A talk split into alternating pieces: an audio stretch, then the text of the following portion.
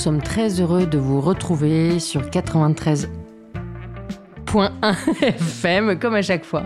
On s'est quitté pendant trois semaines, on est très heureux- deux semaines, on est très heureux de vous retrouver autour de la table. Quentin, Alizé, Gaëtan, Bastien, Colline et Victoria qui doit être dans le bus. Voilà.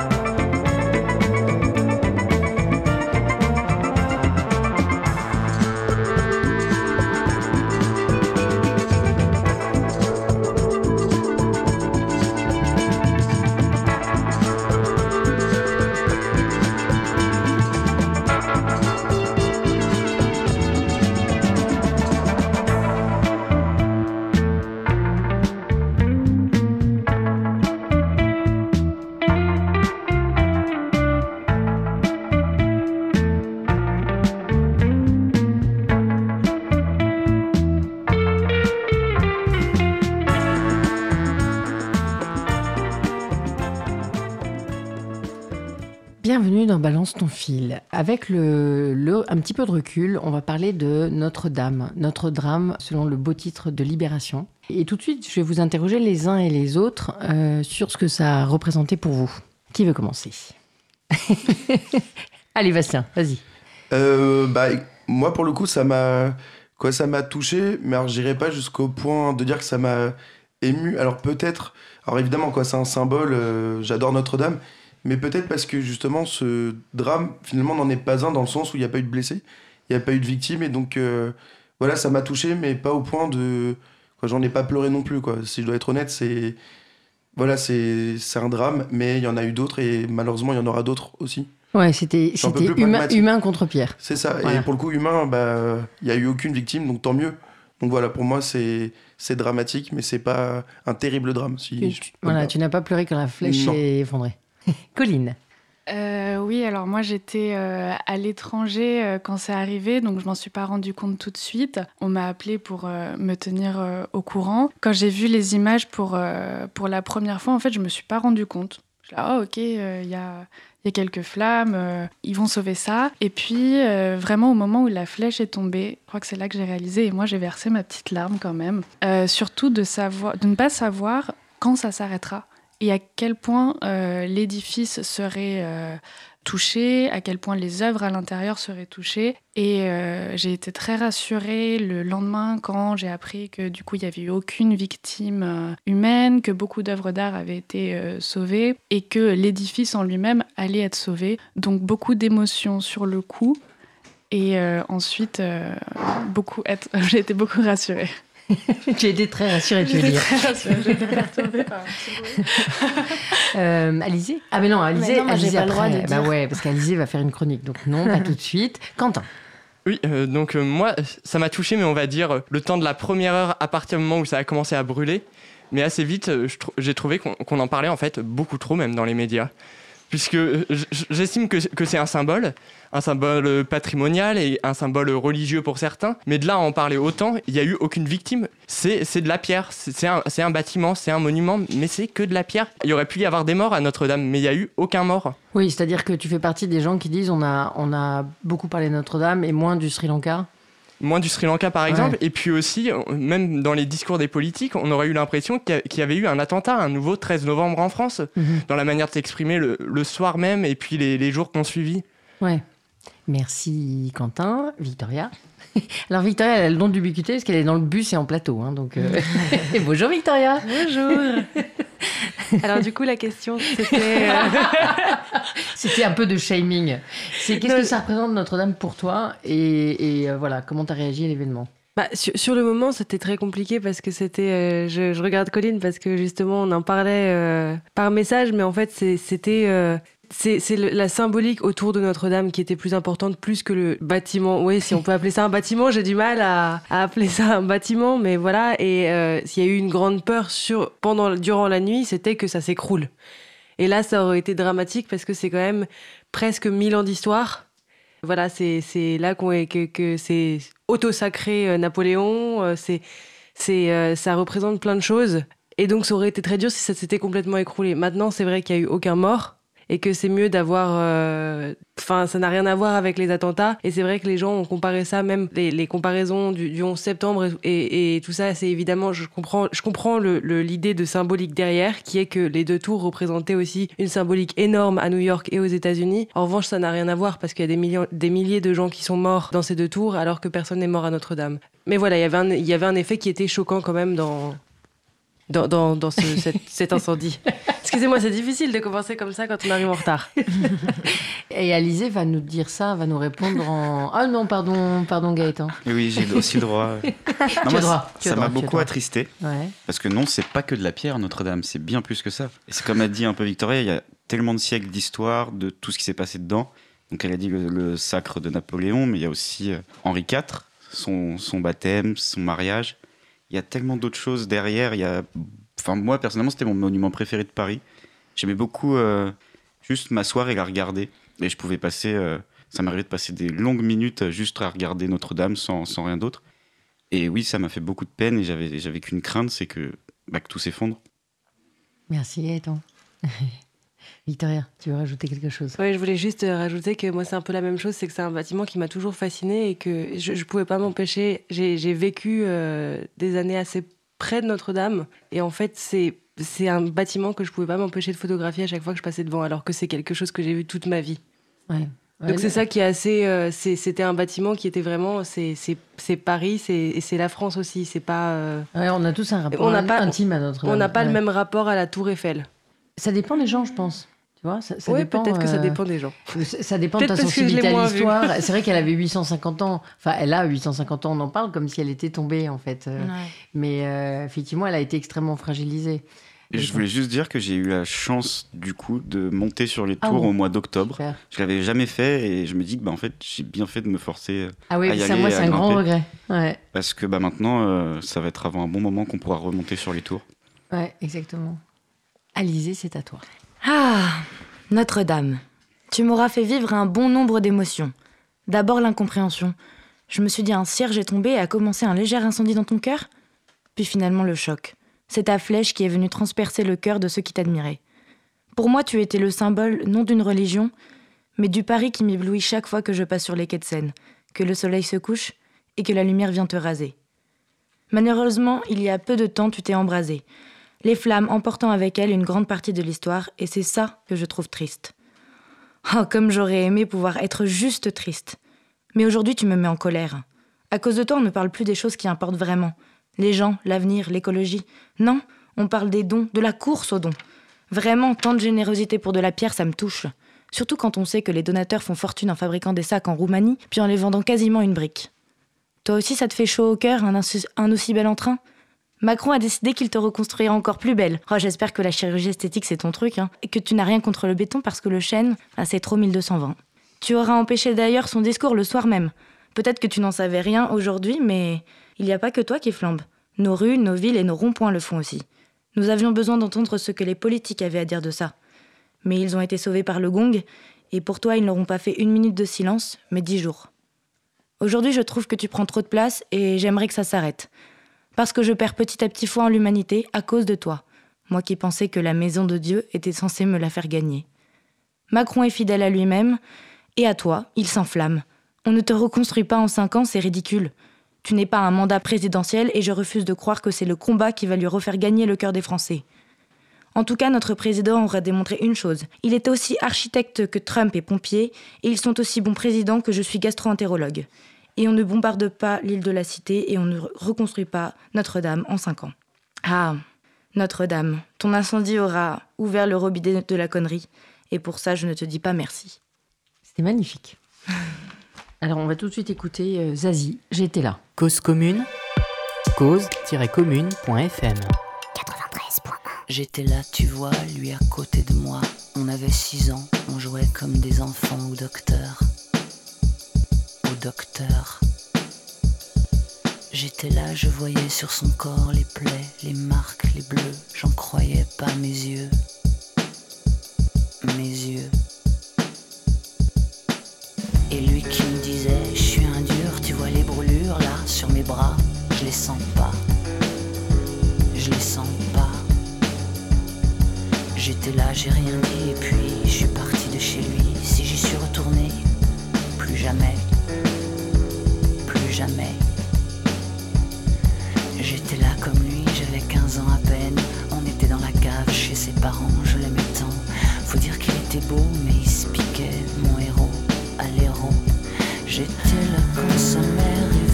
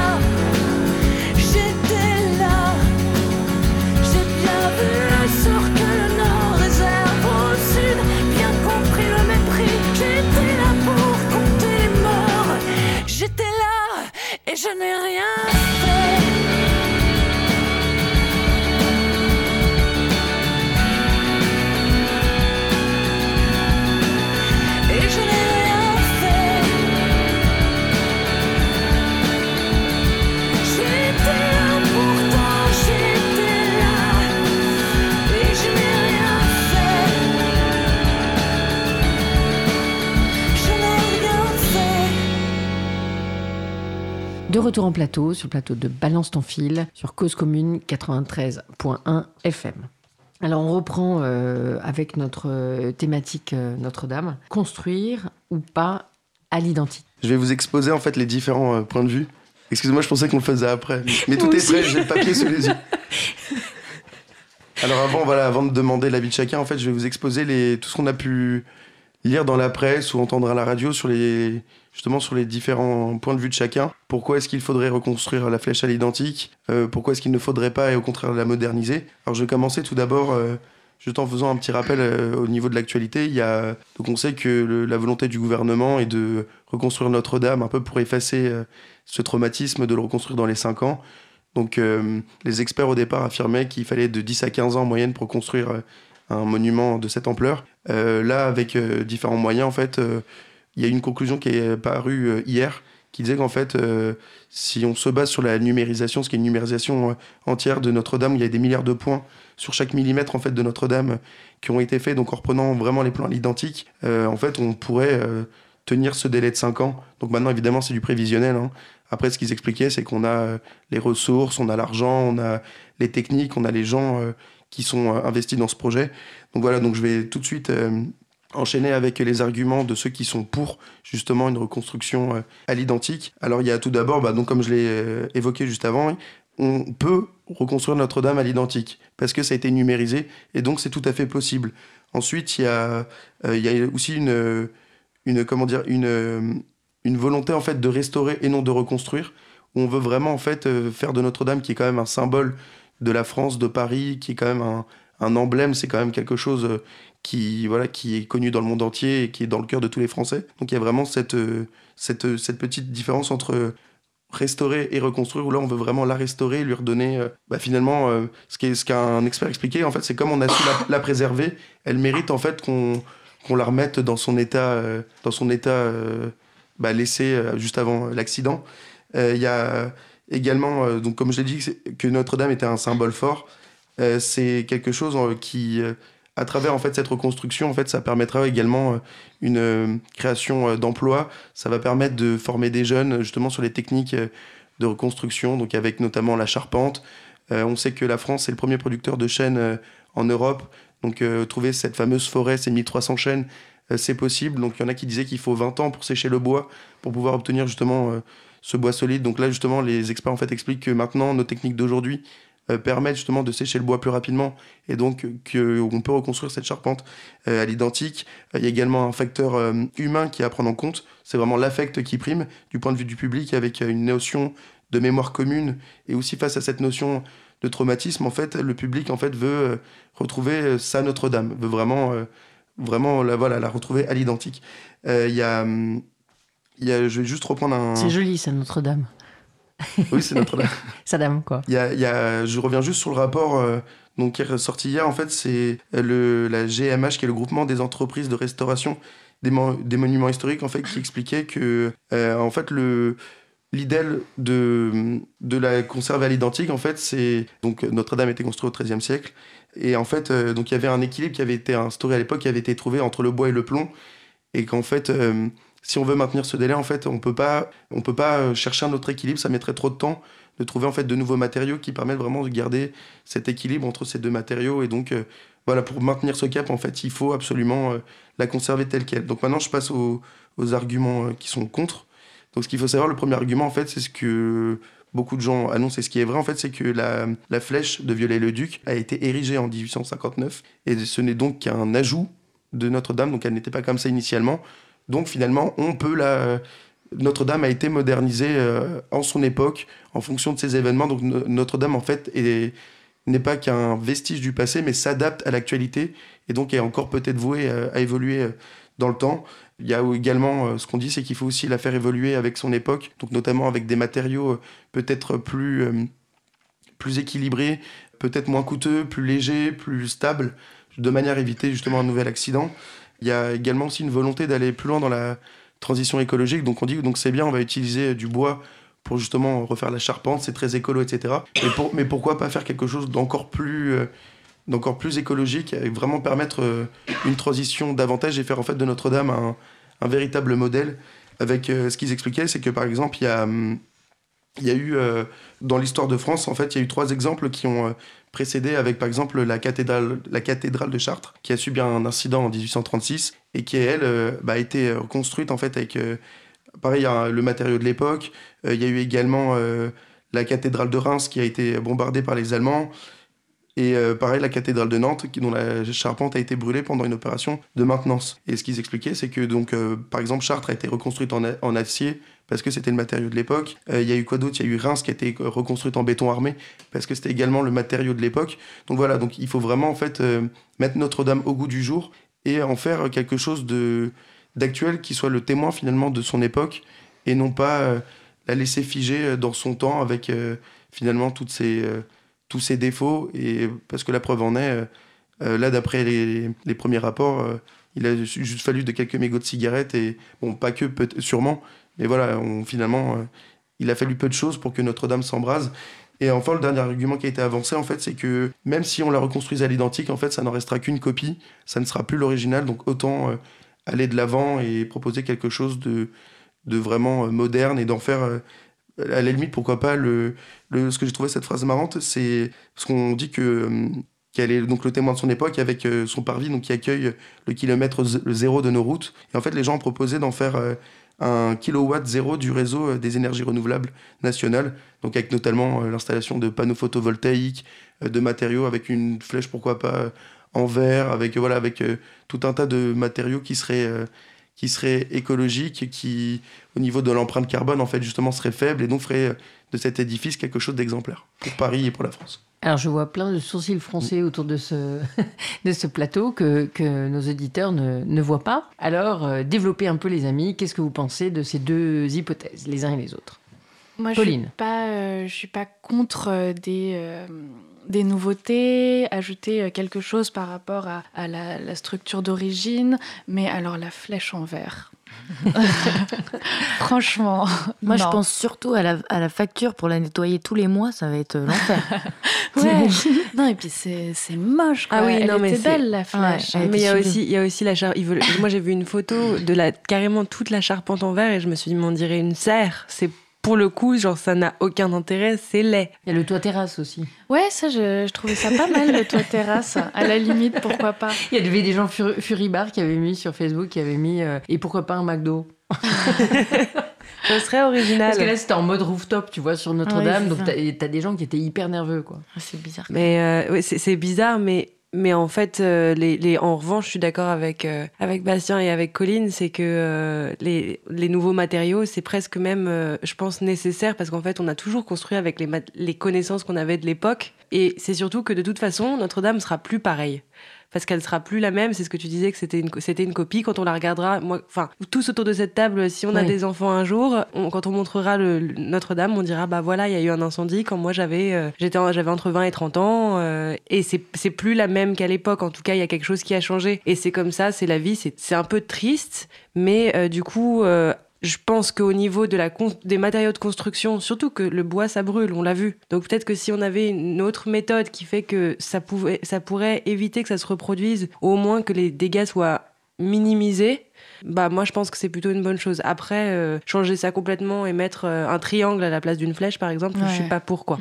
Il faudrait garder en fait l'esprit euh, d'origine pour que euh, l'image de la cathédrale change euh, pas trop peut-être, mais euh, refaire euh, tout comme euh, il y a 850 ans, euh, non, pas obligé je pense. Bah, hum, moi, je suis pas vraiment d'accord, euh, justement. Enfin, euh, je sais pas si vous avez vu les photos de la charpente. Et il y avait vraiment, euh, je sais plus, 1000, euh, 1300 arbres euh, qui créaient la charpente et c'était vraiment une forêt. Il il l'appelait comme ça d'ailleurs. Et c'était sublime. Et je me dis, mais pas reconstruire ça pour le coup. Enfin, parce que la flèche, oui, elle était très belle, mais en fait, moi, l'intérieur, c'est franchement, me dire que l'intérieur, ce truc-là a brûlé, qui était un savoir-faire de dingue et qui était juste sublime, moi, ça, ça me rend hyper triste. Et ouais, je me dis, bah, le, le reproduire, ça serait beau et ça serait. Enfin. Parce que quoi, mettre euh, trois poteaux en béton et trois poutrelles, bah oui, c'est cool, c'est bien, mais ça va aller vite en fait. Ça va juste aller vite, mais si on se disait qu'on prenait le parti d'aller lentement, de refaire quelque chose où on n'irait pas voir Notre-Dame, mais on irait voir le chantier de Notre-Dame. Un peu comme on va voir la Sagrada Familia aujourd'hui.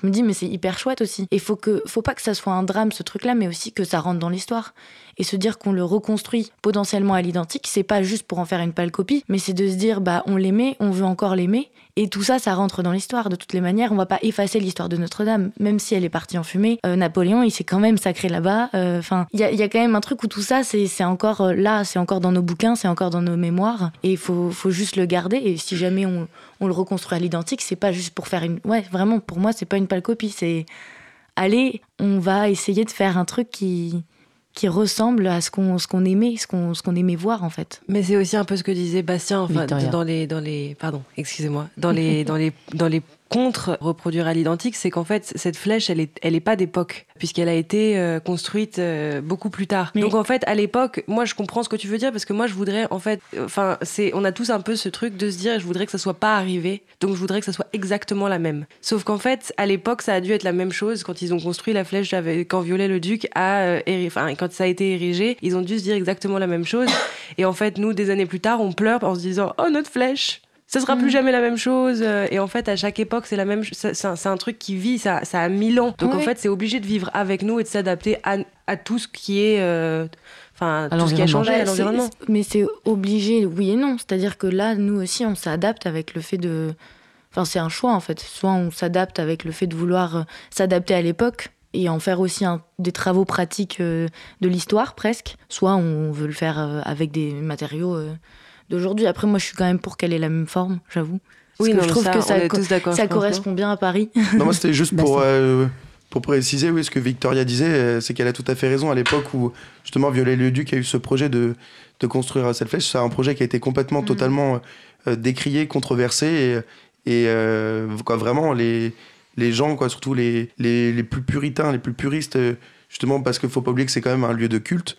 Et donc, euh, du coup, les gens. euh, Un voilà, lieu sacré, même voilà, pour donc, certains. voilà, donc c'est, c'est qu'il y a vraiment ces deux aspects en fait. C'est à la fois un lieu de culte, mais aussi un lieu touristique. Voilà, il y a tout le monde a un rapport différent. Mais c'est que vraiment en 1859, quand ce projet est arrivé, euh, Viollet-le-Duc a été complètement. euh, les gens lui en ont vraiment voulu de vouloir euh, rajouter ces, ces trucs rapportés qui finalement n'est qu'un truc rapporté.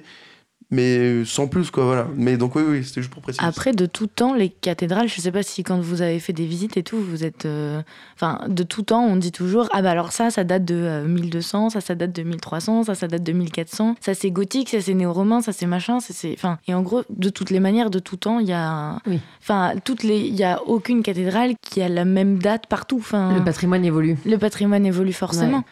Moi, je pense que euh, ce qui dénature plus Notre-Dame, ce serait pas forcément de refaire un toit différent, avec des matériaux différents. Comme on disait, c'est un lieu de culte. Aujourd'hui, c'est quoi? C'est un musée, en fait, Notre-Dame. Alors oui, il y a encore des messes, etc. Mais enfin, moi, j'ai été visiter Notre-Dame il y a deux ans. C'est un musée.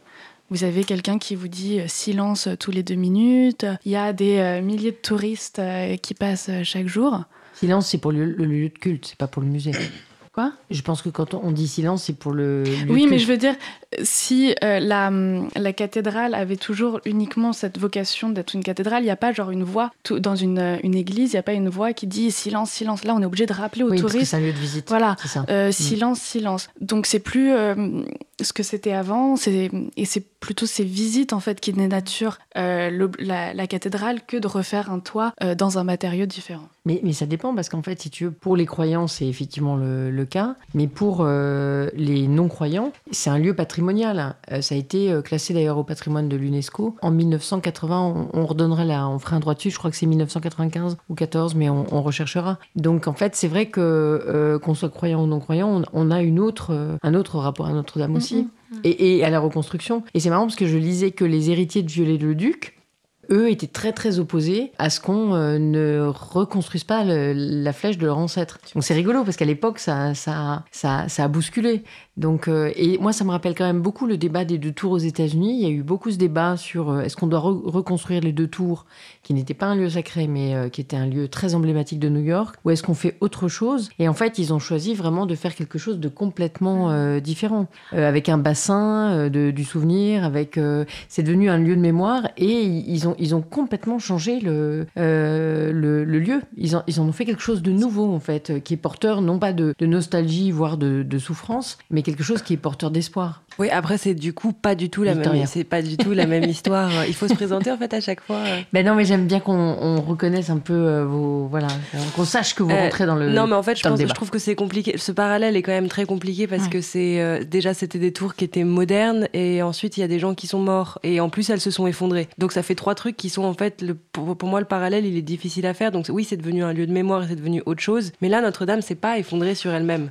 Euh, C'est-à-dire que Elle a failli, le- hein, oui, cependant. elle, aurait pu, Ouais. mais euh, c'est mais, mais l'intérieur a été complètement préservé. Euh, les vitraux ont été préservés et euh, c'est euh, les deux tours se sont ça n'a pas la même histoire et ça n'a pas la même ça avait oui certes une représentation symbolique très forte pour pour pour les États-Unis comme pour la France mais voilà c'était aussi de dire enfin moi je pense que ce qu'ils se sont dit aussi pour les deux tours c'était de se dire ben on, on va pas en fait reconstruire un, un lieu où il y a des milliers de c'est- c'est c'est carrément et on refoutre des bureaux dedans Mais ils en ont fait un devoir de mémoire. c'est- C'est-à-dire que non, mais parce qu'en fait, c'est aussi de se dire, moi, je vais aller travailler dans une tour qui s'est effondrée par le passé, qui pourrait potentiellement s'effondrer de nouveau parce que les, on, ne sait pas. Hein, c'est, je vois Quentin qui, qui a l'air dubitatif euh, en régie. Non, mais bien sûr, non, mais le parallèle a ses limites. Mais je- je- là, je parle vraiment reconstruction par reconstruction d'un lieu emblématique. Les tours, c'était New York, en fait. Il y avait, il y avait d'autres choses, hein, mais euh, c'était un, un des monuments. Comme en France, Mm. vous avez la Tour Eiffel, vous n'avez pas 15 monuments qui sont id- identifiés à ce, à ce point-là. Je crois que c'est 15 millions de visiteurs par an. Donc, c'est c'est absolument monstrueux. Euh, Bastien, tu voulais nous donner la date exacte de classement au Oui, patrimoine euh, mondial de l'UNESCO Alors, euh, la cathédrale, elle fait partie du site Paris, Rive de la Seine, inscrit sur la liste du patrimoine mondial en 4- 1991. D'accord, super, merci beaucoup. Qui veut, qui veut poursuivre? Gaëtan. Non, moi j'ai pas grand chose à ajouter. Moi je suis plus dans la lignée de- d'Alizé. Je suis pour la reconstruction à l'identique. D'accord, t'es un puriste. Je suis un puriste. C'était, bah, moi je l'aimais comme ça et j'ai pas envie qu'elle change. Est-ce que, euh, là, je, vais vous demander un peu d'honnêteté autour de la table. Est-ce que, est que vous saviez qu'il y avait euh, ces, euh, ces 1000 arbres euh, en toiture? Moi, moi, j'avoue, en fait, euh, j'ai mille fois j'ai voulu la, la visiter et monter, et je suis jamais montée. J'en ai un énorme regret, mais euh, je, je savais même pas qu'il y avait une, une- une telle toiture en bois. Euh, Est-ce que vous le saviez? Moi, c'est ma maman qui m'en avait parlé. Bah, Gaëtan je l'ai vu quand j'ai vu les cloches, en fait. On voit tellement de bois partout qu'on se dit, bon, bah oui. D'accord. Donc toi, tu l'avais vu bah, au cours de ta visite, puisque C'est ça. évidemment, Victoria.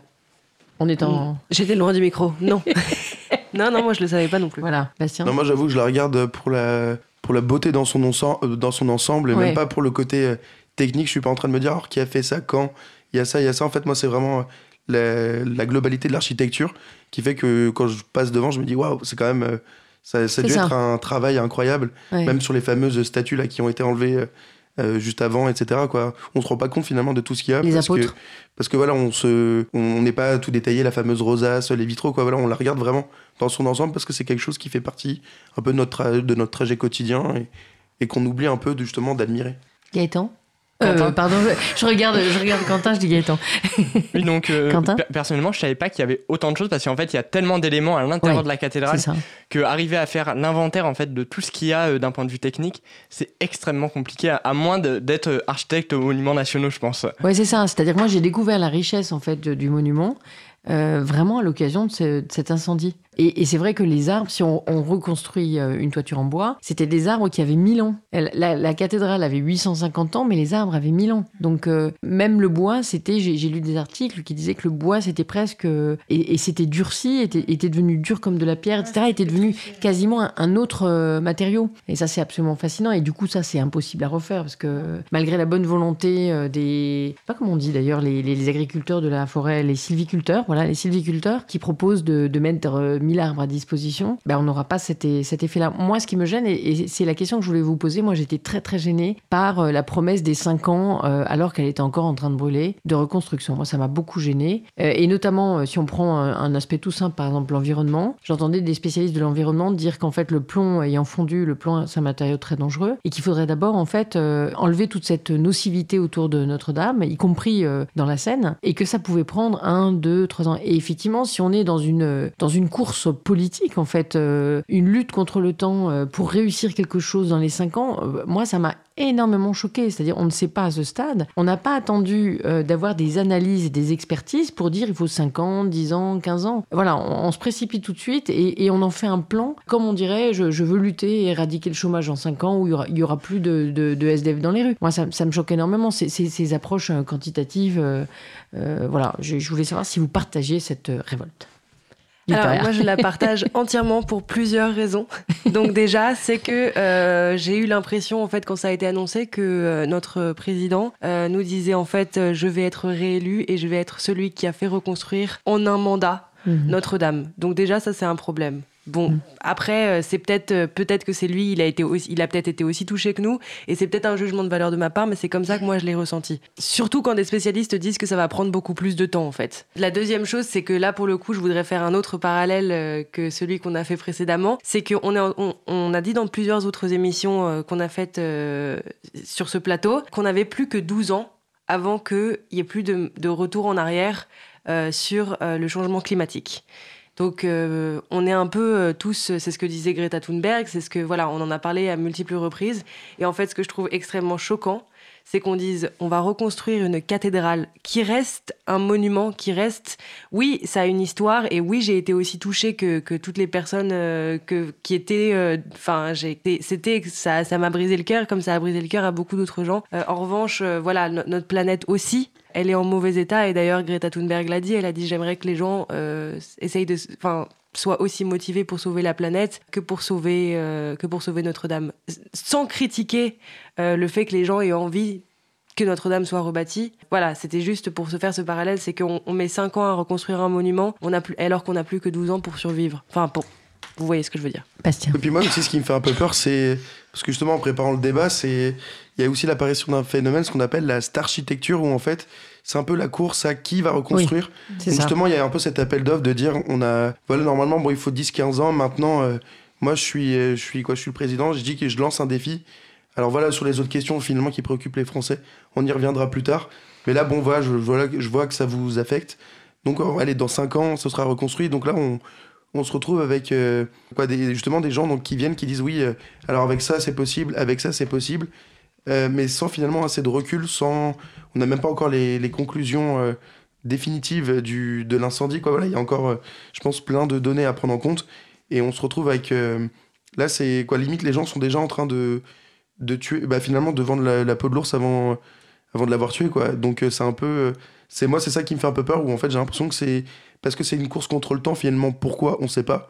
Parce que s'il faut, ça doit mettre 10 ou 15 ans à être reconstruit, bah, il faut que ça mette 10 ou 15 ans à être reconstruit de manière à ce que le drame ne se reproduise pas dans 30 ans ou dans 40 ans. Et là, ça va être un peu. euh, Bon, bah voilà, moi, je vous propose, euh, vous allez voir, je vais faire un truc euh, super standing, pas cher, écolo, mais c'est pour que ça reprenne feu dans 3 ans ou dans 10 ans. Je vois vraiment pas l'intérêt. Et sinon, quoi, juste pour. euh, parce que j'ai pas eu juste le temps de le dire tout à l'heure par rapport au, au débat. Moi, en fait, je suis assez mitigé parce que c'est. Évidemment, je suis pour qu'on la reconstruise. euh, alors, avec des matériaux, euh, j'ai envie de dire, finalement, les moins chers et les plus stables, qui vraiment euh, font en sorte qu'il n'y ait pas d'autres euh, incendies. Mais euh, je vais juste reprendre un, un- une phrase, en fait, que j'ai lue. alors, c'est parti d'un tweet, en fait, au départ, c'est parti d'une blague, mais que je trouve plus profond que ça, où on disait. oui, alors, quoi, Victor Hugo, parce qu'on sait que les ventes de livres, elles ont explosé. Pour, pour Notre-Dame. Donc euh, Victor Hugo vous remercie pour Notre-Dame. Maintenant, pensez aux misérables. Et voilà, et c'est Mm. et c'est vrai qu'on sait qu'on a tellement d'argent, là, on dépasse le milliard. Donc voilà, je pense qu'il y a Ce aussi d'autres tweet de, de Pourriol a été repris euh, un grand, grand, grand nombre de fois. Mais voilà, et où vraiment, où vraiment euh, pour moi, c'est c'est que en fait là, la question, c'est on est en train d'en oublier le reste. Quoi. Voilà, c'est euh, je, je- on part sur un truc oui qui a touché les gens, mais donc du coup, euh, avec euh, quoi on va pouvoir, euh, quelle poudre de perlimpinpin on va pouvoir mettre ici et là pour euh, un peu finalement cacher les véritables fissures et les véritables drames et les véritables incendies de nos ronds-points, euh, comme, euh, comme disait Alizé tout à l'heure. Et voilà où on perd un peu le, le sens des priorités. Et, Moi, Guy qui- Gilbert, par exemple, qui est un prêtre ouvrier euh, très, très connu, âgé maintenant, mais a dit est-ce qu'il faut que les gens brûlent? Il a mis un peu les pieds dans le, Oui, c'est ça, dans le et les grandes associations sont montées au créneau en rappelant qu'avec la baisse de l'ISF, il y avait eu euh, une chute massive des, des dons. Et avec la suppression pardon, de- de- de- de- d'une partie de l'ISF, il y avait eu une baisse massive des dons. Et que euh, ces, ces- ces milliards proposés ou ces, ces centaines de millions proposés à Notre-Dame étaient ces millions qui étaient manquants en fait dans le secteur euh, social et de manière euh, vraiment très criante. Ou même pour les autres, euh, pour les autres monuments euh, du patrimoine français, tout simplement. Je veux dire, il y a énormément de monuments qui ont besoin justement de ces financements. Donc euh, autant répartir cette richesse euh, soudaine. Bien sûr. Alors moi je suis désolé, on en a parlé avant avec Bastien. Moi je trouve ça totalement idiot comme tweet. Vraiment c'est bête. Ça implique qu'il y a une hiérarchie de l'émotion, il y a une hiérarchie des dons. Et normalement, Malheureusement, oui. tu t'émeus quand tu veux, tu donnes quand tu veux, et il n'y a pas de petits moralisateurs qui doivent te dire mais là tu donnes mais c'est pas bien. Gaëtan, c'est la première fois que je te vois t'énerver. Ben oui c'est énervant, moi ça m'énerve. Bah, moi, je suis d'accord avec, euh, avec Bastien. Ouais, il y a une hiérarchie dans l'émotion parce que euh, c'est normal, enfin, ça devrait être normal d'être plus ému de voir des gens mourir dans la rue l'hiver, dormir dans la rue, dormir dans des conditions insalubres, ne pas pouvoir euh, se nourrir à leur faim. Notre-Dame, c'est un bâtiment. Les vies, c'est beaucoup Un plus monument. important. Un ba- oui, bah, un Une maison, une maison collée.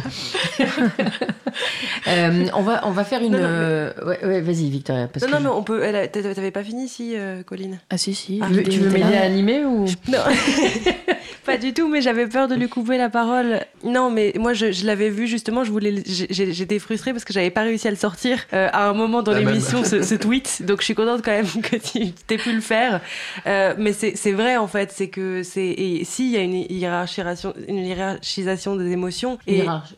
Une hiérarchie hiérarchisation- ouais, bref. Hiérarchisation. Bon, bref, ça, c'est un autre débat. Une hiérarchie La prononciation. Vas-y. Est-ce que tu veux euh, poursuivre sur les dons ou on peut faire euh, tout de suite Euh. une petite pause musicale? Je peux dire un truc ou pas? Bah, bah ouais, bien sûr. Euh, bah, moi déjà je veux pas tout redire parce qu'il y a plein de choses que enfin où je suis pas mal d'accord Euh, et puis vous avez entendu ma chronique j'imagine donc euh, vous savez ce que j'en pense des 5 ans mais en fait moi il y a un truc qui m'a vachement énervé et effectivement ça m'a choqué c'est cette espèce de truc de j'ai l'impression qu'on était dans un film et que euh, t'as le président de la République qui arrive et qui fait Waouh, on va reconstruire en 5 ans, c'est super, on est hyper fort et tout. Et enfin, et vraiment. James Bond. Mais c'est James Bond. Cléopâtre. Et c'est vraiment genre il arrive en bombant le torse, euh, il a Ouais. limite il, enfin sous son sous son costard il y a un M euh, de super héros, enfin bref genre un truc. Et moi ça m'a rendu ouf parce que je me suis dit mais il se galvanise d'un truc pour vraiment passer à autre chose parce qu'en fait en ce moment il est bien emmerdé de tout ce qui se passe et, et vraiment genre il Enfin, moi vraiment ça m'a profondément énervé donc je vais m'arrêter là donc euh, oui j'étais aussi choquée que toi Eh, Est-ce que vous savez comment s'appelle la principale cloche qu'on appelle le bourdon euh, de Notre-Dame? Non. Emmanuel. oh l'enfer. Moi, je trouve, que, je trouve que vous êtes dur. Je trouve que vous êtes dur. L'idée, bon, d'accord. Tu aimes Superman oui. non, l'idée, l'idée, je pense que ok, les 5 ans, c'était peut-être un peu too much. Startup Nation. Ah les 5 ans, c'était peut-être un peu too much, mais l'idée, c'est quand même euh, de dire qu'il y aura beaucoup d'efforts mis dans la reconstruction et qu'on va essayer qu'elle soit rapide et bien faite. Alors peut-être que les 5 ans, c'était un peu maladroit, un peu dit sous le coup de l'émotion, mais l'idée, c'est vraiment de dire il y aura un effort national pour reconstruire euh, cette cathédrale qui est chère au cœur des Français. Et, euh, c'est pas, c'est pas mal d'avoir dit ça. Oui, hein. ceci dit, et puis il y a bien Jack Lang qui voulait la faire reconstruire en trois. Oui, sans être président de la mais République. en fait, donc c'est. Ce qui est fou, c'est quand même en 3 ans, en 5 ans, tout ça, c'est tellement, c'est tellement Absurde. ridicule et absurde que comment faire quelque chose d'écolo de, de, de penser. En fait, à un moment donné, un projet intéressant, euh, écologique, euh, si vraiment on pense aussi à l'écologie dans cette reconstruction et tout, on ne le pense pas pour une construction en 5 ans parce que des matériaux euh, qu'on trouve vite, en général, ils sont dégueux pour la planète. Enfin, il faut aussi penser un peu logiquement en disant que un- des matériaux qui sont stables et pas chers et que tu peux trouver très très vite, bah désolé, mais c'est quand même vachement de la merde. Mm. Et léger, c'est vachement de la merde pour l'environnement. Voilà, moi, je- vu tout ce qu'ils ont récolté, euh, Ouais, c'est ça va pouvoir dire. être des matériaux chers. hein. c'est oui, ce que j'allais dire. Je pense que l'argent n'est pas for- forcément le problème. euh, mais dans... dans, toutes les, dans tous les cas, ce sera pas, enfin, pour euh, un bon matériau, il faut pas, de- c'est pas de la rapidité. Enfin, c'est Alizé a raison, parce qu'en en fait, il faut du temps pour penser le projet. Bah oui. Il faut de l'expertise c'est- surtout. Voilà, Bah pour, oui. pour, pour faire quelque chose d'éc- d'écolo, en fait, il faut vraiment beaucoup de temps. Il faut euh, À mon euh, avis, déjà dans rassembler deux les ans. Scientifiques et les experts du monde entier. Là, ils sont même pas. Moi, je, je suis quand même un peu étonnée parce que euh, quand il y a un incendie dans un bâtiment euh, classique d'habitation, ça prend des mois et des mois et des mois pour qu'on vienne regarder ce qui se passe, Mhm. euh, les, les risques, les machins, etc. Et là, alors que le feu a été d'une telle ampleur que ça a affecté peut-être même les, les- les sous-sols, etc. Et ça a affecté donc les eaux, voilà. On en est à dire, voilà, on, on- on se donne très peu de temps. Et je trouve ça d'une arrogance au regard des 850 ans épouvantable.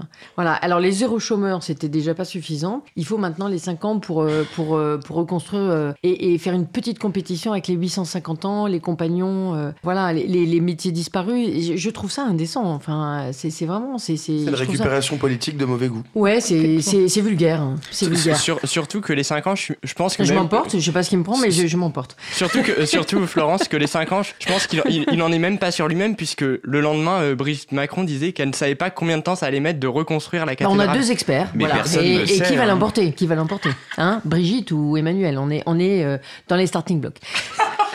Mais au fond, ça reste qu'une qu'une énième promesse politique que n'importe quelle quoi. personne fait.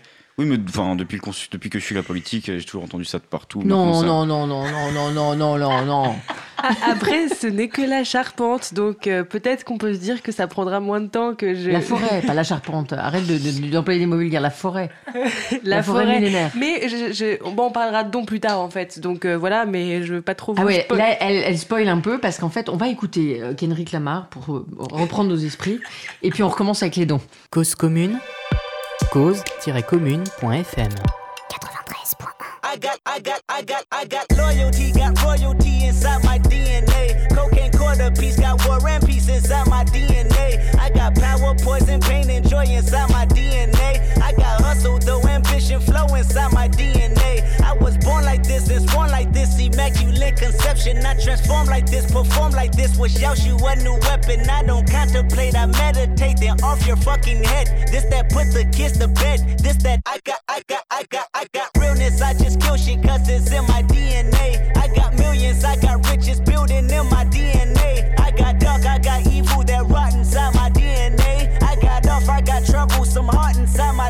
I just win again, then win again like Wimbledon I serve. Yeah, that's him again. The sound the engine in is like a bird. You see fireworks and Corvette tires skirt the boulevard. I know how you work, I know just who you are. See, use a, use a, use a bitch. Your hormones probably switch inside your DNA. Problem is, all that sucker shit inside your DNA.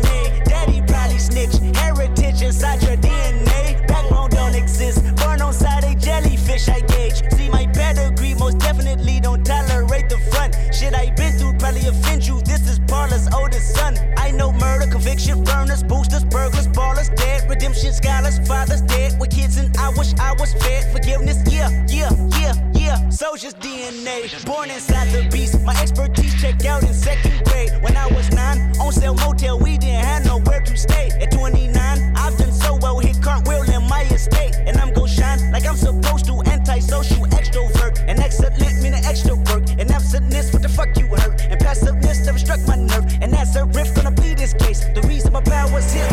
Salute the truth from the prophecy. I, I got loyalty, got royalty inside This is my why DNA. I say that hip hop has done more damage to young African Americans than racism in recent years. I live about my fucking life. This is my heritage, all I'm inheriting. Mm. Money and power, the mecca emeritus. Tell me something, you motherfuckers can't tell me nothing. I'd rather die than to listen to you. My DNA not for imitation, your DNA an abomination. This how it is when you in the matrix, dodging bullets, reaping what you're sowing, stacking up the footage, living on the go and sleeping in the villa, sipping from a Grammy, walking in the building, diamond in the ceiling, marble on the floors, beaches out the window, peeking out the window, baby in the pool, Godfather goes, only Lord knows I've been going hammer, dodging paparazzi, freaking through the cameras, eating four daughters, Brock wearing sandals, yoga on the Monday, stretching to November, watching all the snakes, curving all the fakes, phone never own, I don't conversate, I don't compromise, I just penetrate, sex, money, murder, these are the breaks, these are the times, level number nine, look up in the sky, tennis on the way, tennis on the way, tennis on the way, motherfucker, I got winners on the way, you ain't shit without a buddy on your belt, you ain't shit without a ticket on your plate, you ain't sick enough to pull it on yourself, you ain't rich enough to hit the ladder skate, tell me when destruction gonna be my fate, gonna be a fate, gonna be a fate, peace to the world, let it rotate, sex, money, murder, our DNA. De retour sur le plateau de Balance ton fil sur Cause Commune 93.1 FM. Alors, on va parler maintenant, euh, on, était, on reste dans l'énergie hein, de, de cette discussion, parce hors plateau, on a continué à ferrailler les uns avec les autres. Victoria, tu voulais nous parler des dons et de la question de la fiscalité notamment. Alors, il y y, a plein de choses à dire sur les dons. Euh, tout d'abord, moi, je voudrais commencer juste par dire que j'ai beaucoup, ri, beaucoup ri quand je me suis réveillée et que j'ai vu que Pinot avait donné euh, 100 millions, 100 millions d'euros euh, pour la reconstruction de Notre-Dame et qu'une heure plus tard, qui passe par là? Bernard Arnault, qui est connu pour être le grand concurrent de Pinot et qui donne pas 100 millions, mais 200 millions. Donc, je me suis dit, c'est un peu un concours de. euh, voilà. Portefeuille. portefeuille. Qui a le plus gros portefeuille? Et donc cette question de fiscalité, c'est assez, euh, enfin moi je trouve ça assez compliqué parce qu'en fait on, on en parle beaucoup, on entend des chiffres à la télé, donc c'est 60%, 66%, 75%, 90%, on sait pas vraiment, enfin quand on quand on n'y connaît rien et voilà. Donc je voudrais essayer de démêler ces chiffres euh, avec vous. Donc en fait, il y a une loi qui s'appelle la loi, qui est la loi Ayagon, euh, qui a été mise en place en 2003 et qui, pour encourager le mécénat, notamment d'entreprises, a décrété que les, particuliers euh, seraient défiscalisés de 66% sur leurs dons et euh, les entreprises à 60%. Il y a évidemment des limites qu'il faut pas oublier, c'est-à-dire que c'est euh, euh, 20% de son revenu imposable pour les particuliers qui est, qui est la limite de ces 66% de, de, dé- de déduction fiscale. Et c'est euh, dans la limite de zé- 0,5% du chiffre d'affaires d'une entreprise. Donc c'est pas euh, 66%. Par exemple, si moi je donne, si je suis très très très riche et que je donne un milliard, c'est pas euh, quasiment la totalité qui va être qui va être déduite de mes impôts parce que voilà. Bon, mais la plus, le problème c'est que la plupart du temps les gens donnent pas cette somme et euh, que quand même Tu en veux fait. dire que la défiscalisation, elle est, elle est beaucoup moins intéressante au global sur cette affaire-là que les gens l'ont imaginé. Non, pas tout à fait, parce que c'est quand même, en fait, c'est surtout qu'il y a eu ce- cette question aussi des 90%. Donc vous l'avez peut-être euh, entendu à la télé, mais il y a eu cette question à un moment qui a, qui a notamment, c'est- notamment l'ancien ministre de la Culture, donc euh, euh, Monsieur Ayagon, qui a dit, voilà, on va décréter que Notre-Dame c'est un trésor national, ce qui voudrait dire que on autorise on autorise pour les dons qui soient défiscalisés à 90%. Alors qu'est-ce que c'est qu'un trésor national? Un trésor national, pourquoi est-ce que ça a été mis en place cette règle qui est différente de la défiscalisation à, so- défiscalisation à 60 ou 66%. Un trésor national, c'est pour empêcher que nos trésors nationaux, euh, donc nos œuvres d'art notamment, euh, soient achetés par l'étranger et envoyés à l'étranger. Donc c'est pour protéger un peu le patrimoine français et pour que ça reste en France. Donc on a autorisé cette euh, défiscalisation qui est, qui est, massive parce qu'en fait il y a un manque à gagner qui est après pour l'État qui est énorme quand on parle de 90% de défiscalisation. Donc voilà, il y a du vrai et euh, il y a aussi du euh, un peu. euh, c'est quand même pas tout à fait exactement comme on l'imagine. En revanche, selon les spécialistes, c'est quand même. Ça veut dire que sur tous les dons qui ont été faits, c'est quand même un tiers qui est réellement fait et le reste qui est financé par l'État, donc par nous.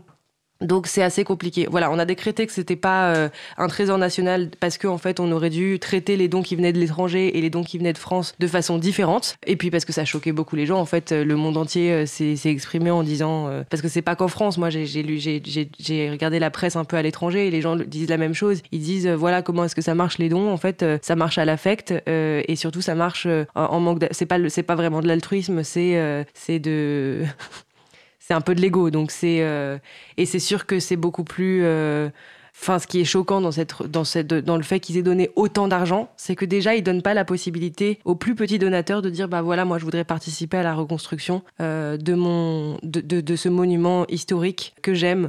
Parce que, en fait, c'est. il y a en fait, ça représente tellement rien à côté. C'est noyé dans les, des- dons de Total de 100 millions, de Bettencourt de 200 millions, de Pinot de 100 millions. De... Enfin, c'est des chiffres qui sont à côté. Ça veut... Moi, je regarde, j'ai un, un schéma de tous les dons qui ont été faits. Donc, c'est et en fait, on, on est complètement. Même la mairie de Paris. donc, la mairie de Paris qui donne 50 millions. Il y a un espèce de, une, une espèce de jauge qui montre en gros. euh, comment a été reconstruit Notre-Dame et euh, euh, avec les- tous les dons qui ont été faits et c'est ridicule par rapport aux gros donateurs et en Et fait pourtant, du coup, c'est 50 ça qui est c'est euh, c'est pas rien. Ouais. et ça, je pense qu'autour du plateau, vous avez sûrement tout votre avis parce qu'on l'a peut-être tous eu en dehors. Euh, moi, je l'ai eu au travail notamment. Et en fait, j'ai- un peu la- le sentiment que c'est aussi dire, bah voilà, moi, je veux que mon nom soit associé à la cathédrale. Et Oui, ça, c'est pas possible. J'ai pas Mm. envie que le Mm. nom de, de, de Bernard Arnault, de François Pinault, ni de, de, de la famille Bettencourt ne soit associé à une cathédrale qui a 1000 ans. Ils ont déjà, euh, enfin voilà, c'est après ça, c'est mon avis. Il y a eu d'ailleurs des détournements d'images où euh, le toit de, de la cathédrale Notre-Dame était euh, en fait en motif Vuitton. Ah oui, c'était très drôle ça par contre. C'était en- Il y avait même une anse pour le sac à main. Je l'ai même pas vu ce truc-là. J'ai trouvé ça Je l'ai génial. imaginé aussi. Qui d'autre? Qui d'autre? Ah, et ce que je voulais ajouter aussi, qui m'a fait un peu rire quand même, et que ah oui, ce qu'il faut quand même ajouter, c'est que du coup, plusieurs de ces gros donateurs ont renoncé à cette défiscalisation. Euh, je cite Pinault, je cite Bernard Arnault parce que c'est juste que qu'on le sache, parce Ouais. que je voudrais, voudrais la plus juste possible. Après, c'est peut-être à cause de la pression qu'ils ont subie, Euh, surtout quand on sait que l'ancien ministre de la Culture Ayagon est directeur général de la collection Pinault et que c'est lui qui a proposé en premier lieu qu'on défiscalise à 90% et qu'on décrète que ça soit trésor national. Il est Ah, depuis pas revenu. du tout. Il est depuis Très revenu. Il est depuis revenu sur ses dires en disant que c'était l'émotion.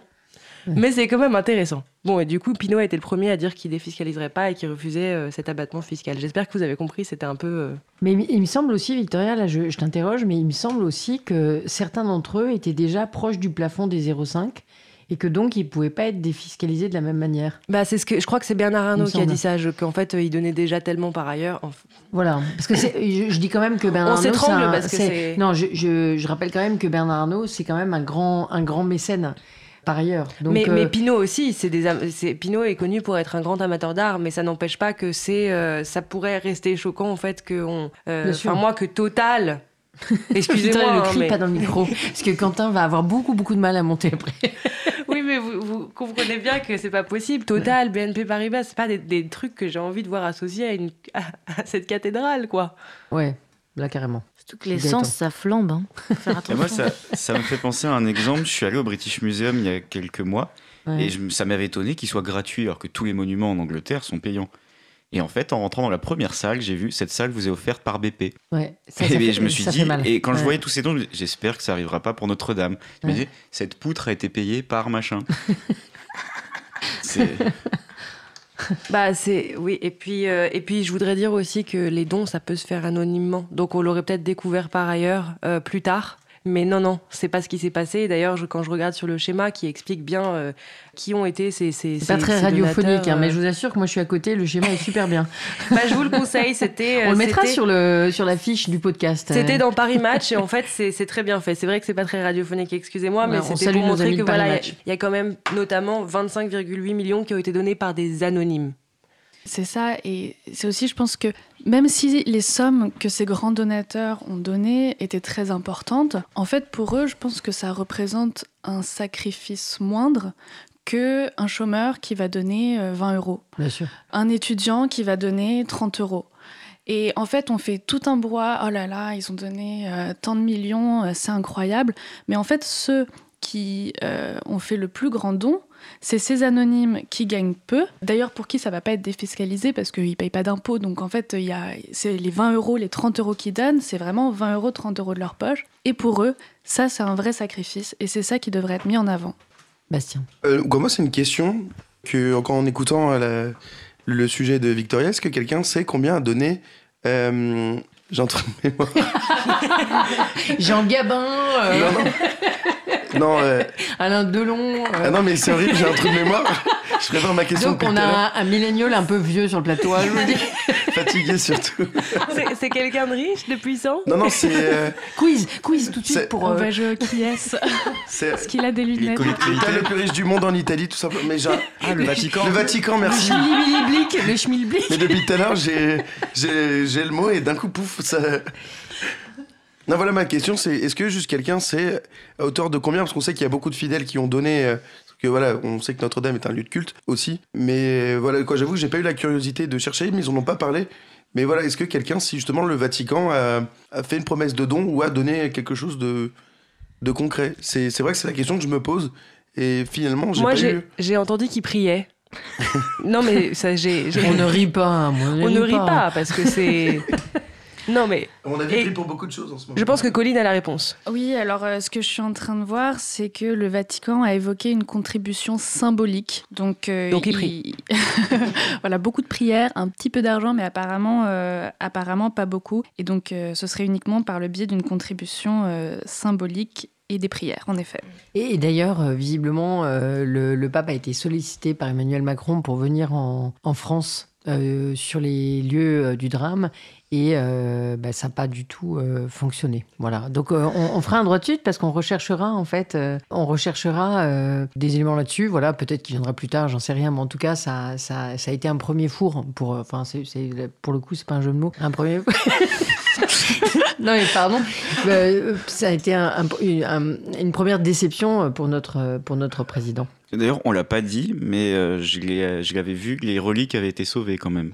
Les reliques, euh, Ouais. les saintes reliques de Notre-Dame.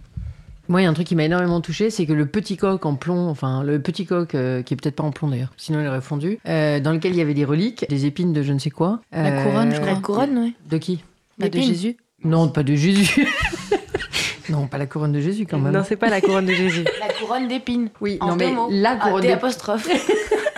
Oui, mais non, mais la couronne, c'est un peu large. Je, crois qu'il y a effectivement des épines, mais je ne sais plus avec quel sein elles sont, etc., qui étaient dans le petit coq.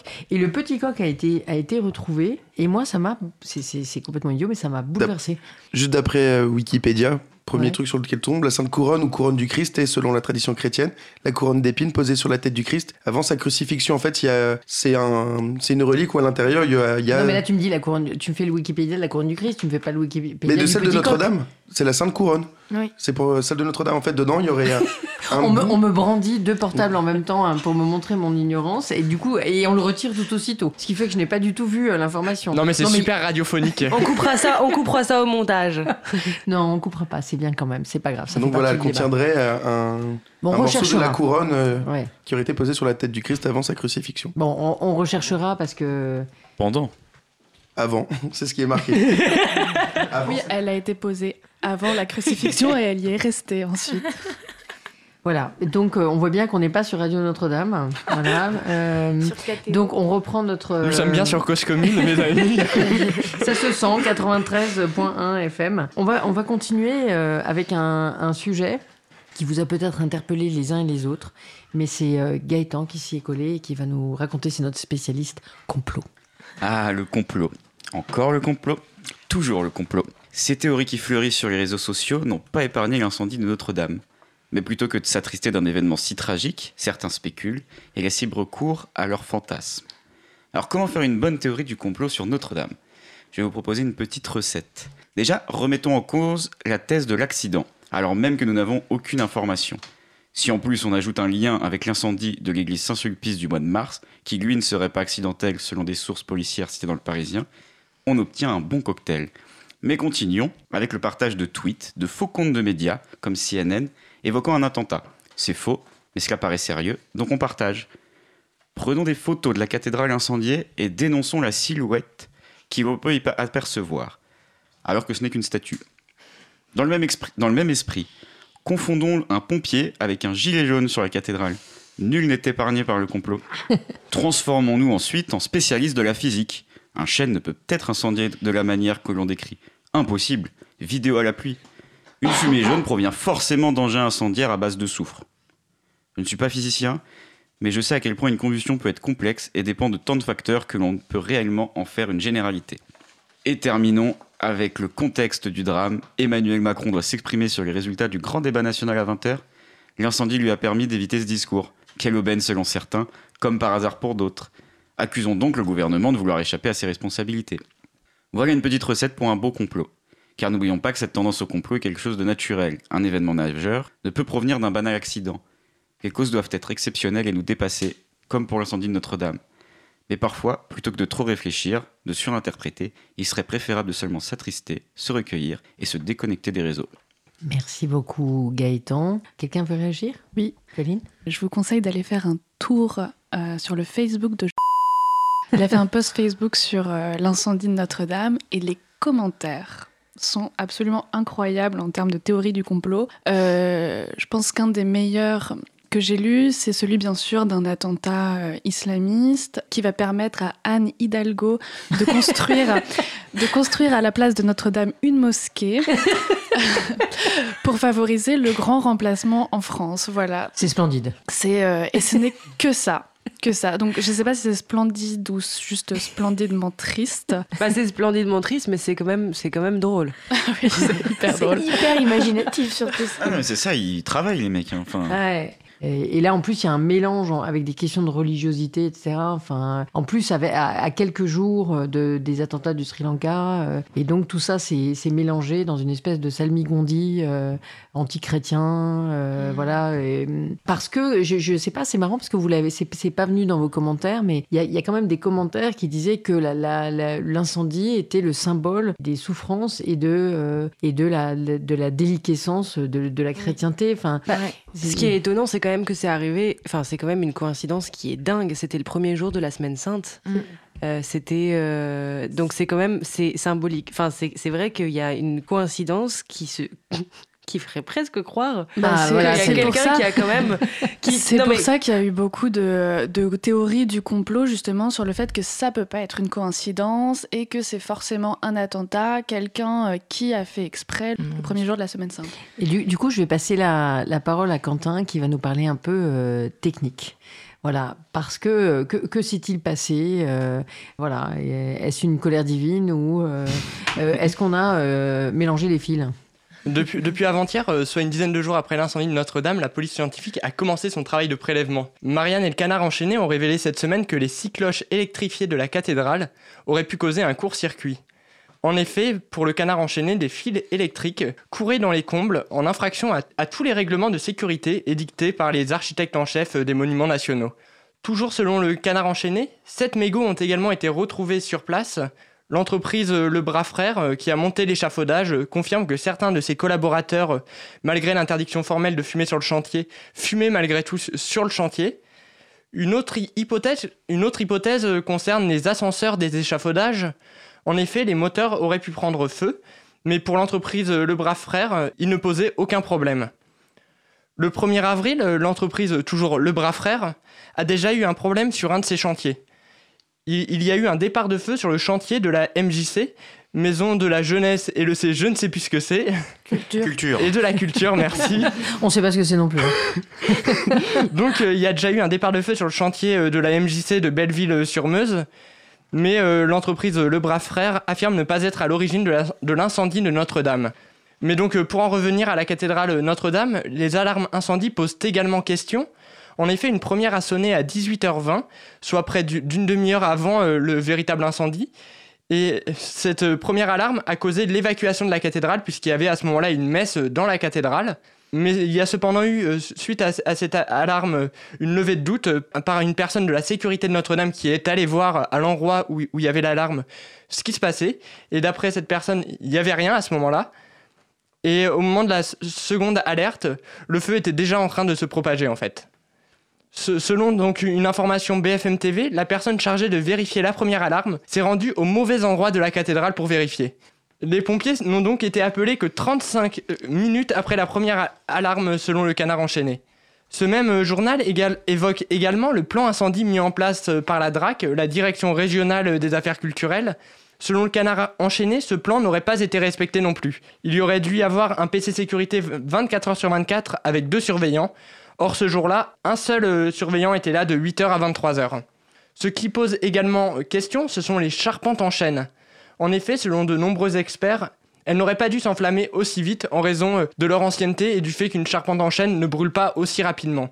L'enquête ne fait cependant que commencer et devra faire donc toute la lumière sur les causes de, de cet incendie. C'était vraiment super, euh, super intéressant, Quentin, parce qu'on entend là des choses qu'on n'avait pas forcément euh, entendues. Et on fera des droits de suite, parce que c'est vraiment un sujet très intéressant. Par exemple, c'est effectivement une entreprise locale qui a été chargée d'une partie des travaux, et qui par ailleurs, on le voit, hein, euh, a eu des départs de feu sur un MJC. On, on voit pas bien le rapport entre deux, choses de ce type. Le, le bâtiment lui-même n'était pas assuré. Il y a eu des bid- bidouillages de fils qui devaient pas être maintenus, qui ont été maintenus. C'est-à-dire que moi, je suis quand même très surprise que pour éviter du squat sur euh, quelques appartements euh, sociaux, on mette une personne euh, jour et nuit, 24-24, et que qu'il y ait une personne euh, ce, ce jour-là ou cette nuit-là sur Notre-Dame. Il y- a quelque chose qui est complètement, à nouveau, on est dans l'indécence en fait. Et, et l'enquête risque de durer assez longtemps parce que sur ce chantier, il y a un certain nombre d'entreprises qui y travaillent. Donc je crains en fait que ça refasse comme euh, la, catas- la catastrophe de Roissy où un terminal s'était effondré où, et où ça a mis extrêmement longtemps à savoir en fait le pourcentage de responsabilité de chaque entreprise euh, présente sur le chantier. C'est ça, parce qu'en fait, vous l'avez vu, mais les, échafaudages en fait ont, brûlé euh, très très euh, longuement. Donc il y a aussi une entreprise qui, gère les échafaudages. Donc en fait, euh, rien que pour démêler ces responsabilités entre les uns et les autres, même si on dit qu'elle n'était pas assurée, mais quand même, il y, a un moment où on va devoir regarder les responsabilités les unes après les autres. Donc c'est- vraiment un, travail de, de fourmi qui va devoir être fait, plus l'expertise de l'état réel de la cathédrale, puisque la deuxième tour a été touchée. Euh, en fait, qu'une pierre qui chauffe, une pierre ne, peut pas brûler à l'infini. Euh, même dans les, dans les fours thermiques euh, industriels, en fait, on doit remplacer les pierres parce qu'elles s'abîment au bout d'un certain nombre de- de- d'années ou d'un certain nombre d'utilisations. Donc là, la première chose qui doit être faite, c'est l'évaluation de l'état réel de la, de la cathédrale, puisque les deux tours étant reliées, en fait, si l'une d'entre elles, avec les fragilités d'aujourd'hui, tombait, elle entraînerait la seconde tour. Donc, donc on n'est pas encore tout à fait euh, tiré d'affaire. Donc euh, bon, on, on va euh, pour aujourd'hui, on va parce qu'on va quand même faire un, notre petit tour du monde, même s'il reste peu de temps, et on y tient beaucoup. On va parler euh, après une pause musicale, on va parler du, du Soudan, et euh, ben, je vous propose Bad Guy, Bad Guy, Bad Guy de Billy Eilish.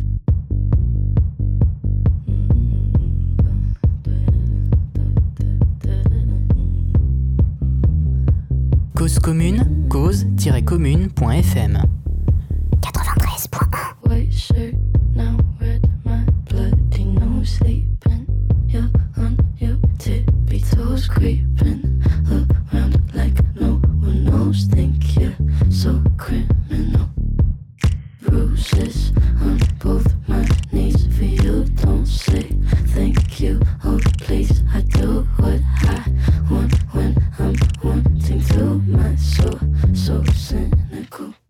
you're a tough guy, like you really rough guy. Just can't get enough guy, just always so puff guy. I'm that bad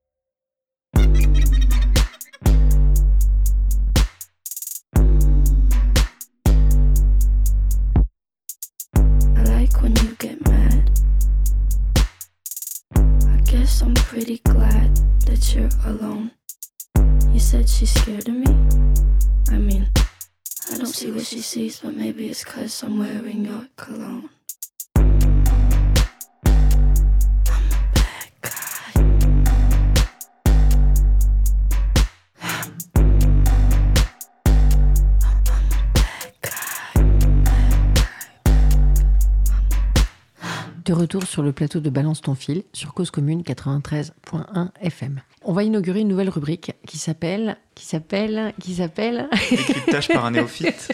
le décryptage du néophyte. Alors, c'est un oxymore parce qu'en fait, euh, par définition, c'est, ça nous permet d'en, rigoler un peu parce qu'il euh, il y a beaucoup, beaucoup euh, de chaînes de télévision, notamment d'information continue, mais pas uniquement, où vous avez des experts n'en plus finir. Et, et parfois, ces experts sont experts de rien du tout et experts depuis deux minutes. Alors, nous, on a, on a pris le, le- le parti d'en rire, mais d'être sérieux. Et donc, de s'attaquer à des sujets qui sont pas des sujets populaires, mais qui sont des sujets de fond et profonds. Voilà, donc c'est Colline qui s'y colle pour la première fois sur, le, sur un sujet très complexe d'ailleurs, qui est celui du Soudan. Voilà, je suis devenue experte du Soudan pour deux minutes.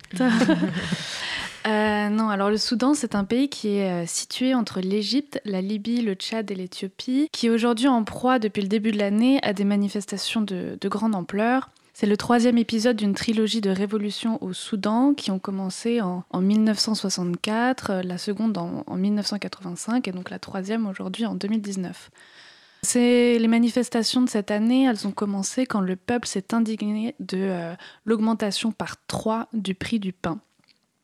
Mais euh, bien sûr, les difficultés économiques euh, que connaît le Soudan sont plus anciennes. L'indépendance du Soudan du Sud a entraîné euh, pour le Soudan la perte des revenus pétroliers qui faisaient sa richesse relative. La levée des sanctions des États-Unis en octobre 2017 devait présager un avenir meilleur pour le Soudan, mais il n'en fut rien.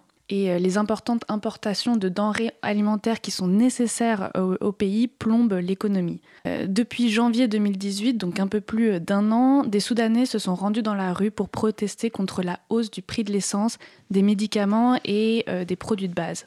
Le pays a d'ailleurs connu cet été, pendant la fête de l'Eid al-Adha, de graves pénuries de pain. Omar el-Béchir, qui était alors au pouvoir depuis 30 ans, décide euh, alors un, plan d'austérité qui n'a pas les effets euh, escomptés. Alors, l'augmentation du prix du pain euh, par trois au début de l'année euh, 2019 a été la goutte d'eau qui fait déborder le vase. Et rapidement, dans la rue, plus que des revendications économiques, c'est le pouvoir politique qui a été remis en question. Après quatre mois de protestation, le jeudi 11 avril, le régime d'Omar el-Béchir a été renversé par la hiérarchie militaire et remplacé par un conseil militaire de transition qui est dirigé aujourd'hui par le général Abdel Fattah al-Burhan. Mais la légitimité de ce, euh, de ce conseil, de ce conseil militaire, contestée encore par les manifestants qui n'y trouvent pas leur compte. Ils n'y voient pas le changement escompté. Pour eux, la révolution, c'est tout ou rien. Ils réclament le transfert du pouvoir à un gouvernement civil. Alors, il faut savoir que Omar el-Béchir, qui a été euh, destitué, était au pouvoir depuis 30 ans. Et euh, il a 75 ans aujourd'hui. Et c'était pas un enfant de cœur. La Cour pénale internationale a émis plusieurs mandats d'arrêt contre lui pour crimes de guerre, crimes contre l'humanité et génocide au Darfour. Pour la petite histoire, il était le premier chef d'État en exercice à faire face à un tel mandat d'arrêt. Alors, la présidence d'Omar el-Béchir a été également marquée par des négociations avec les sécessionnistes du Sud qui aboutissent en 2011 à la création du Soudan du Sud. Et il s'est également rapproché des frères musulmans et a permis l'introduction au niveau national d'un code légal islamiste. Les revendications des manifestants sont-elles partagées par tout le pays? Eh bien oui, en grande partie. Les manifestations sont structurées par euh, l'Association des professionnels soudanais qui compte de nombreux médecins, avocats et enseignants, mais les manifestants appartiennent à des groupes ethniques et sociaux hétérogènes. Ce que la plupart des observateurs constatent, surtout, c'est la forte implication des femmes dans les manifestations. L'une des images qui est devenue virale de la manifestation, c'est celle d'une jeune femme, Ala Salah, 22 ans, vêtue d'une étoffe blanche traditionnelle, de grosses boucles d'oreilles dorées et le doigt levé vers le ciel, déclamant à la foule depuis le toit d'une voiture des poèmes. Elle est devenue l'icône de la révolution. Pareillement, dans une vidéo devenue virale sur Facebook euh, à partir du 14 mars, on voit une jeune femme qui renvoie des cartouches lacrymogènes envoyées euh, à la foule par des policiers sous les félicitations d'un groupe de jeunes manifestants. Les femmes se sont montrées très actives, revendiquant des droits qu'elles ont perdus sous l'influence des frères musulmans. Aujourd'hui, la loi contrôle leur façon de s'habiller et de se comporter. Il faut savoir que le Soudan, c'est l'un des rares pays à ne pas avoir signé la Convention sur l'élimination de toute forme de discrimination à l'égard des femmes, adoptée par euh, l'Assemblée générale des Nations unies en 1979. Et jusqu'en 2015, des cours de justice pouvaient juger des femmes pour adultère alors qu'elles avaient été violées. Donc ça donne une idée du droit des femmes euh, au Soudan. Aujourd'hui, ces femmes se revendiquent en femmes puissantes. Les protestataires demandent notamment l'établissement d'un parlement avec au moins 40% de femmes. Allah Salah, face à la foule, criait Ma mère est une Kandaka, en référence aux reines du royaume nubien. Touara, répond la foule, révolution, en chœur, symbole que pour les Soudanais, la révolution doit être celle de tous et de toutes. Merci beaucoup, c'était magistral. et on a eu en plus une superbe relance à la Nicolas Demorand paralysé. C'était parfait, c'était notre Merci. première tentative et c'était super bien. Alors on va continuer avec, euh, on va parler d'écologie comme on le fait dans, dans chaque émission avec euh, Bastien. Et par quel sujet voulez-vous commencer? Par celui que tu souhaites, Bastien. Alors, on fait les petites brèves. Ouais, vas-y. Alors, on va commencer. Alors, un peu d'écologie. Donc, euh, je me permets juste un petit saut euh, dans le temps dans l'émission. Euh, donc, on va pas retourner dans le débat de Notre-Dame, mais juste euh, une petite bonne nouvelle pour l'écologie. Pardon. Si je vous dis 200 000, à votre avis, à quoi ça correspond? Bah, le don de Bernard Arnault. Ah non, lui, je pense que ça aurait été un peu plus. Non, Ah non, 200 000. C'était 200 millions. putain. N'importe quoi. Non, 200 000, c'est le nombre d'abeilles des ruches de Notre-Dame qui ont survécu à l'incendie.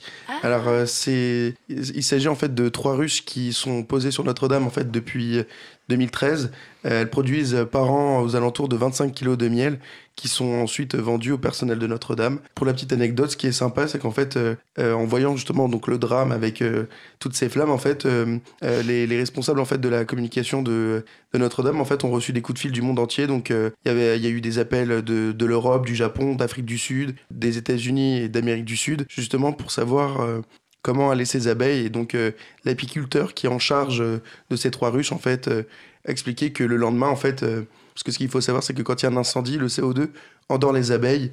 Et donc, euh, en fait, eux, ce qu'ils craignaient, c'était de ne pas les voir revenir. Et en fait, bah, le lendemain, en fait, quand ils ont fait le tour, ils se sont aperçus qu'elles revenaient, donc qu'elles vont bien, et que euh, c'est la petite bonne nouvelle euh, dans, ce, dans ce drame. Voilà pour la première bonne nouvelle sur, sur l'écologie. Deuxième petite brève, l'espérance de, de vie dans le monde a augmenté de plus de 5 ans. Dans le monde dans le monde, dans le monde Dans le d'ailleurs. monde De- En moyenne, dans le monde. voilà, depuis 2000. Donc, euh, ce qui est assez. euh, donc, on, peut-être qu'on aura l'occasion d'en faire un sujet. Mais, en- mais voilà, ce qui est marrant, c'est qu'on parle de réchauffement climatique. De, on est comme quoi on est menacé, euh, peut-être d'une extinction prochaine avec tout ce qui arrive. Mais d'un autre côté, voilà, l'espérance de vie augmente. Donc, euh, peut-être qu'il serait intéressant de comprendre pourquoi. Mais que va-t-on faire surtout? Parce que du coup, on consomme C'est ça, plus c'est que- longtemps. euh, C'est ça, c'est pas forcément une bonne C'est nouvelle pas pour très développement hein. durable. Et puis coïncidence, je ne crois pas, on est de plus en plus sur Terre et la Terre va pas très bien. Et ce qui est drôle, c'est que, C'est un complot. c'est que j'ai une autre brève derrière. Et pourtant, c'est c'est vraiment un sujet qui n'a rien à voir. Mais si rien ne change d'ici 2100, les trois quarts de l'humanité risquent de mourir de chaud. Voilà. Comment, comment dire. Tu as amené ce sujet avec, euh, avec bonne humeur. Non, mais ce que je veux dire, c'est que voilà, c'est c'est l'actualité. Voilà, c'est que d'un côté, on dit qu'on- qu'on va vivre plus longtemps, mais de l'autre, on risque de mourir de chaud. Donc voilà. Et les abeilles euh, ont eu chaud, mais ils s'en Mais, sortent. mais donc, elles, euh, elles sont revenues. Tout Donc, est comme dans quoi, tout. la hein. nature euh, finira toujours par réclamer son dû tôt ou tard. C'est beau. Voilà, c'est c'est assez poétique. Et enfin, tant qu'on est dans cette mauvaise nouvelle, le réchauffement climatique menace l'humanité de 467 façons. Donc pareil, peut-être euh, qu'on aura l'occasion d'en faire un sujet parce que je vais pas. Non, pas les je n'ai pas eu le temps. Oui, non, euh, il ne reste pas assez On de temps. connaît ton esprit synthétique, mais, Mais en tout, cas, en, en tout cas, voilà, euh, on fera un droit de suite. avec plaisir. Alors, tu voulais nous parler pigeons et sac à dos? Euh, Attends, moi j'avais juste une question. Oui. Tu sais de combien à la base elle était les- les- la- l'espérance de vie ou pas? Non. C'est 5 ans sur quoi du coup? C'est en moyenne, c'est en général. Après, je pense 50 que de c'est- plus. Oui, mais 50 Mais il me semble que c'était. de- au- Bah, en- bah, ça dépend en fait, parce qu'en France, ça- par oui, c'est exemple, c'est. En fait, comme Non, ça, en c'est moyenne, c'est hein. difficile. Oui, mais c'est Ah. difficile de, de les. Ouais, c'est. Ah, mais j'ai compris. C'est entre ceux où l'espérance de vie est plus, on très l'a dit, faible. on l'a dit trois fois dans le monde, dans le monde, dans le monde. Dans Mais c'est- c'est vraiment voilà, entre les pays où l'espérance de vie est plutôt faible et celles euh, où elle est, c'est assez haute, où il y a une moyenne entre les deux, mais j'ai pas le euh, chiffre. euh, Non, là pour le coup, la brève était vraie, même si elle a longtemps. très vrai. L'expert est sec. C'est la reprise, c'est difficile. Donc oui, donc je vais vous parler d'un d'une- d'un d'un sujet d'actualité assez marrant. A priori, pas de rapport, mais entre pigeons et sac à dos pour lutter contre le réchauffement climatique. Ça va être dur à la fin. Euh, Une équipe de chercheurs de l'université de Birmingham au Royaume-Uni utilise euh, désormais des pigeons qui sont munis de sacs à dos pour euh, mesurer la pollution atmosphérique et récolter des sûr que c'est données. pas un fake? Non, non, non, sur le réchauffement climatique. C'est un truc très sérieux. C'est pas Euh, le Gorafi Non, non. Non, non, pas du tout. Euh, le scientifique qui est à l'origine du projet, il s'appelle Rick Thomas. Et en fait, il explique que c'est en fait, ces volatiles, ils transportent sur leur dos une petite batterie de capteurs qui servent à mesurer les micro-variations du climat dans les grandes villes, quartier par quartier. Alors, euh, euh, on pourrait très bien utiliser des drones. Mais la question, donc, c'est pourquoi est-ce qu'on n'en utilise pas? C'est parce qu'en fait, il est impossible, au vu des incidents en fait, qu'il y a eu autour bah, justement des villes avec justement les drones, les, le trafic aérien euh, s'est déjà retrouvé perturbé. Quoi. Voilà, il y a eu tout un tas de problématiques. Donc il est impossible en fait pour les chercheurs de faire librement voler des drones au-dessus des zones urbaines. Et donc les oiseaux, eux, peuvent, peuvent voler partout. Donc c'est la raison. C'est la news. Mais voilà, mais au moins, au moins c'est une raison euh, lo- logique et en soi, voilà. les, les capteurs en fait permettent de, voilà, de récolter tout un tas de données et ces données en fait elles permettent vraiment de pouvoir adapter les, les solutions. Euh, la fin est complètement. Les pigeons pour aller sur le toit de Notre-Dame avec leur sac à dos. Voilà, je me suis permis de, de résumer ta fin. Euh, Colline va nous donner juste, euh, le, le générique est arrivé, va nous donner simplement une petite euh, news. Oui, j'ai vu passer sur mes réseaux sociaux euh, un événement féministe qui aura lieu le 11 mai à la Marberie de Montreuil. C'est euh, la deuxième édition du Fresh Women Festival. Alors rapidement, ce que vous pourrez retrouver là-bas, c'est des ateliers sur euh, comment coiffer des cheveux crépus ou alors être une femme asiatique en France euh, et s'imposer dans le monde public. Des femmes vont aussi aborder des questions comme euh, l'infertilité féminine, donc des sujets dont on ne parle peut-être pas assez souvent. Je vous laisse retrouver euh, d'autres informations sur ce festival, euh, le Fresh Women Festival. Alors, homme ou femme, on y va. Et on, mettra le lien sur, euh, sur la fiche du, podcast. Merci à tous pour cette, cette émission. Quentin, à la technique et en plateau. Merci. salut Alizé, salut Gaëtan, salut revoir. Victoria, salut Bastien, Bon week-end. salut Colline. Bon week-end. Et à très bientôt sur Cause Commune 93.1 FM. À bientôt.